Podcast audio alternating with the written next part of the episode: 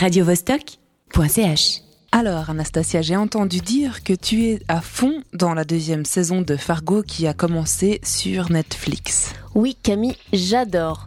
Après la réussite de la saison 1, j'attendais la 2 avec impatience comme beaucoup de monde, je pense. Hein.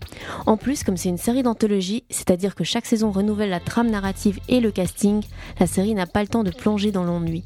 J'avais hâte de voir ce que le créateur de la série nous réservait cette fois-ci. Et donc, la saison 2 parle d'un événement qui s'est passé en 1979 à Sioux Falls dans le Dakota du Sud et qui avait été mentionné durant la première saison. En plus, si j'étais déçu de laisser les personnages de la saison 1 derrière moi, ceux de la saison 2 ainsi que le casting sont vraiment cool. Patrick Wilson, Ted Dunson, Kirsten Dunst, Jean Smart et J.C. Plemons campent chacun des personnages principaux en couleur qui aussi entre réalisme, côté cocasse et violence. Le dosage est parfait. J'aimerais juste remarquer quelque chose à propos du casting féminin.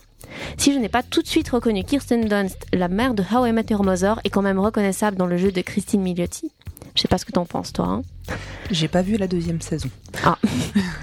bon, bah, tu me diras après alors. Ah, Dans un autre registre, si le tout début de la saison tire un peu en longueur, on peut défendre la série en disant que c'est fait exprès car au final on est scotché à l'écran. Les explosions de violence se mêlent à des touches d'humour et des dialogues dignes d'une sitcom, au détail près que ces derniers sont bien plus fins. En plus, on rit au moment les plus inopportuns, genre ne me dites pas que je viens de rigoler alors qu'un homme est mort d'une mort violente. C'est pas ma faute, mais celle du casting qui joue d'une manière loufoque, ainsi qu'à la mise en scène brillante de Noah, Noah Hawley.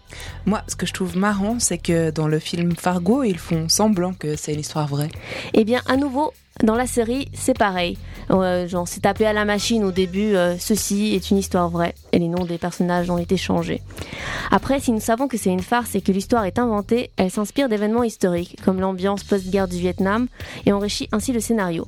La narration subtile nous fait osciller entre violence, cynisme, drame et humour. En gros, c'est Fargo ou comment un concours de circonstances rocambolesques peut mettre en place un engrenage criminel. radiovostok.ch